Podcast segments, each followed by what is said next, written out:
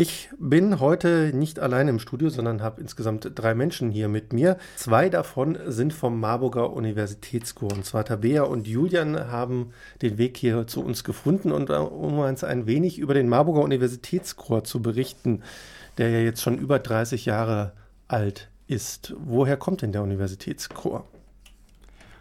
Ja, schönen guten Abend erstmal von unserer Seite und schön, dass wir hier sein dürfen. Ja, wir freuen uns sehr. Zur Geschichte des Unichores ist Folgendes zu sagen. Die Geschichte des Unichores geht bis ins 19. Jahrhundert zurück. Dort gab es so die ersten Anfänge und da gab es schon ein paar Vorgängervereine, namentlich zu nennen vielleicht der Akad Akademische Gesangsverein.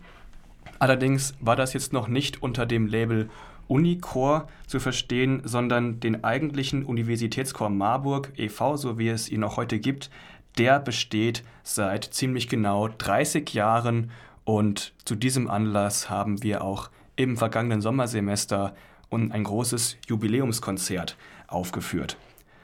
Deshalb werde ich mich jetzt erstmal auf die Geschichte des aktuellen Unichores fokussieren. Und da ist es so, dass diesen Chor im Außenmarkt, dass wir seit ähm, 20 Jahren sind wir auch im Vereinsregister vertreten. Wir sind also ein eigenständiger Verein und jetzt nicht der Uni als solcher unterstellt. Uns macht auch aus, dass wir schon so ab den frühen 2000ern immer mal wieder Konzertreisen unternommen haben nach Frankreich oder nach Mailand und dass uns auch Chöre besucht haben. Und unser, der erste Chorleiter des neuen Chores war Wolfgang Schuld der hat diesen Chor 1988 mitgegründet und hat diesen Chor auch bis 2013 geführt und geleitet. Danach gab es eine kurze Übergangsphase und ab dem Wintersemester 2013-14 haben wir unseren aktuellen Chorleiter Nils Kuppe, mit dem wir auch in das kommende Konzert gehen, auf das wir uns sehr freuen. Okay, ähm, ihr habt ja schon gesagt, ihr seid ein eigenständiger Verein, aber ich nehme mal an, ohne, also ich sag mal, wenn ihr nichts mit der Uni zu tun haben würdet, würde die Uni wahrscheinlich auch sagen, warum nennt ihr euch den Universitätschor? Wie ist denn da die Verbindung? Äh, da gibt, es gibt ja wahrscheinlich eine. Ja, das ist natürlich schon so.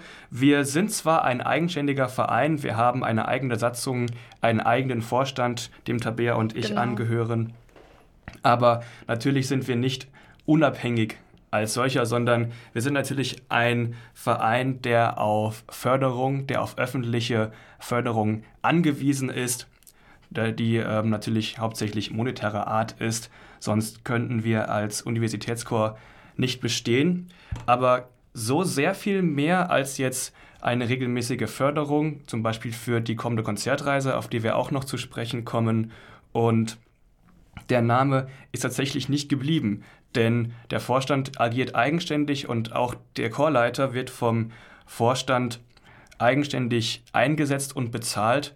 Und insofern sind die Verbindungen zur Uni tatsächlich nicht so eng, wie es der Name Unichor vermuten lassen würde.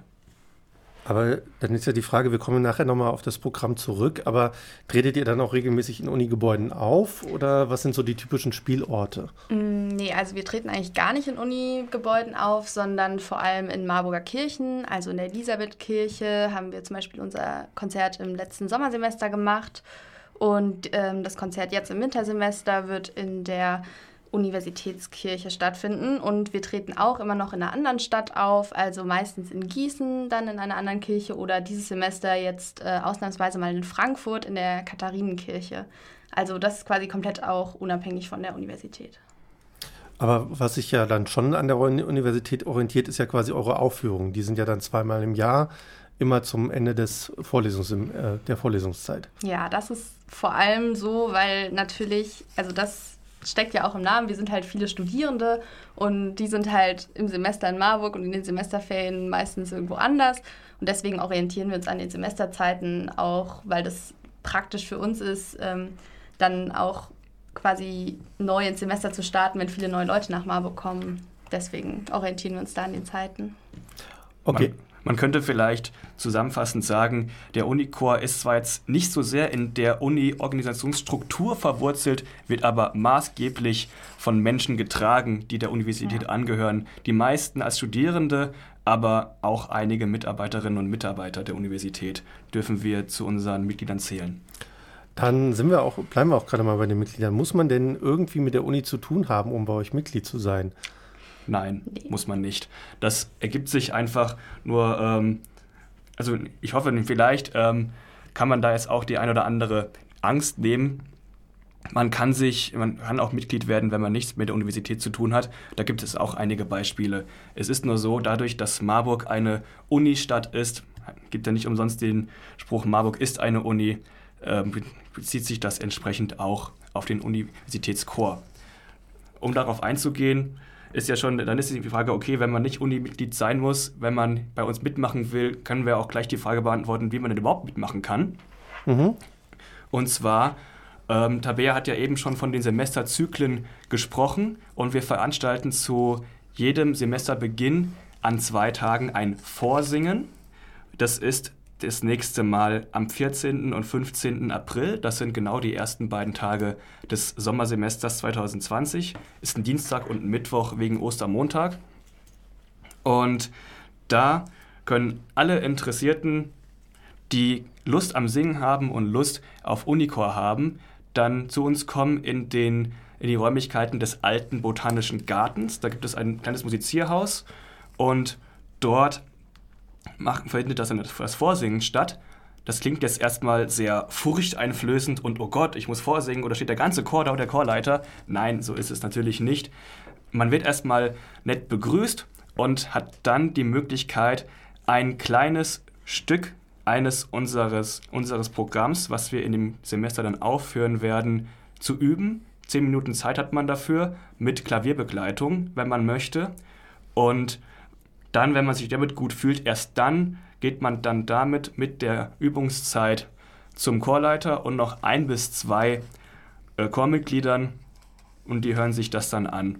Also es sind wirklich nur maximal drei Leute, denen man irgendwas vorsingen muss. Ja, und wichtig ist vielleicht auch noch zu sagen, uns geht es da nicht darum, irgendwie fies auszusortieren oder so, sondern es geht halt vor allem darum, dass es einfach gut passt, weil der Unico hat schon ein relativ hohes Probentempo, einfach auch dadurch, dass wir nicht so viele Proben haben, um äh, dieses umfangreiche Programm auf die Beine zu stellen.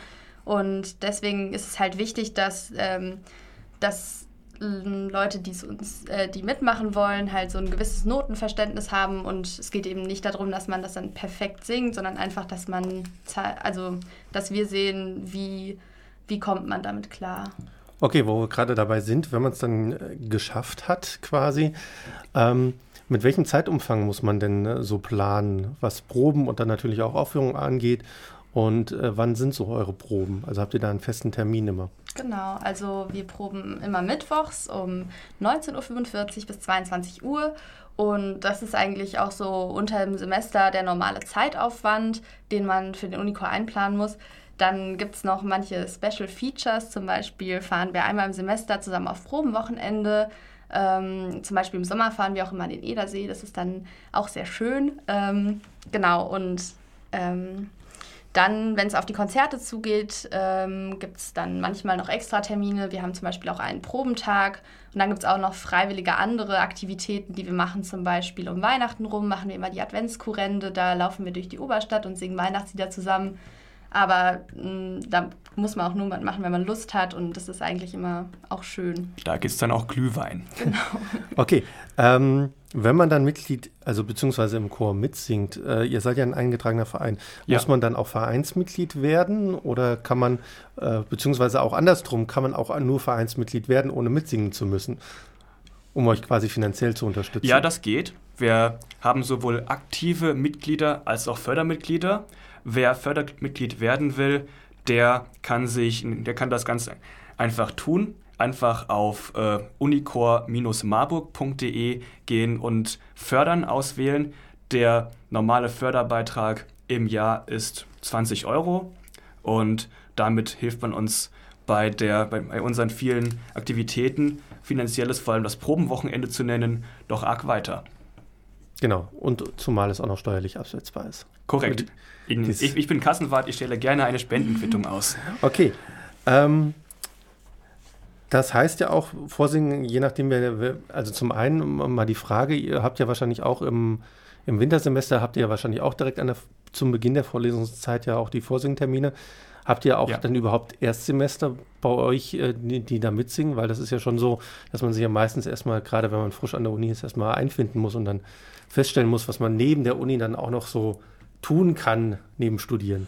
Ja, das stimmt. Ähm, das Problem haben wir aber eigentlich gar nicht so. Also es kommen relativ viele Erstis zu unseren Vorsingen. Ähm, das ist halt immer in der Woche nach der Ersti-Woche findet es statt und ja, eigentlich gibt es viele, die schon seit dem ersten Semester dabei sind. Aber man kann natürlich auch später dazukommen. Das machen auch einige. Okay. Wie hoch ist denn eure, und dann noch die nächste Frage, wo, wie hoch ist denn eure Durchmischung? Also wie viele hören also so ungefähr mal auf oder wie viele kommen neu dazu? Mhm. Äh, Gehe ich gleich drauf ein. Nur mhm. einen Zusatz noch zur vorigen Frage.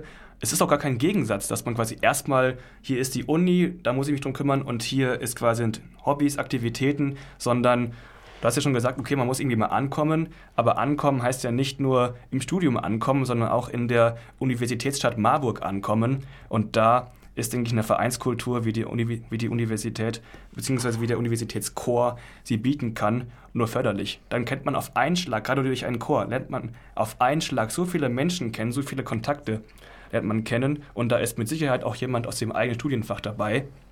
Und deswegen ist das auch eine Gemeinschaft, die einen über das gemeinsame Singen hinaus weiterträgt.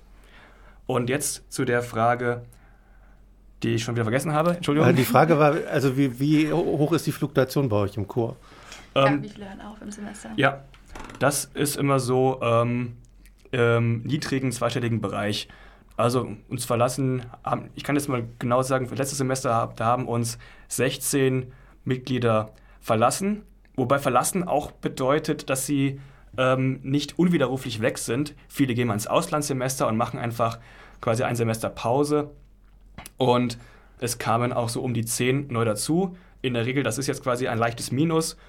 Dann in den, da gibt es aber wieder ein leichtes Plus, sodass wir uns insgesamt etwa um die, auf um die 70 Mitglieder etwa halten.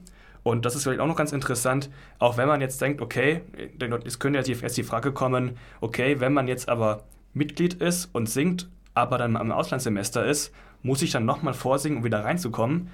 Das ist tatsächlich nicht der Fall. Wer einmal beim Vorsingen genommen wurde, kann jederzeit wieder einsteigen. Okay, und wie viele Leute sieht man dann immer in den Aufführungen? Hm, so ungefähr 60 Leute würde ich sagen. Ja, 50 bis 60. Ja, also ein paar Leute ähm, merken dann im Semester, vielleicht wird es zu viel oder sie können dann den Konzerttermin doch nicht. Genau, also ungefähr so 60 Leute. 50 bis 60.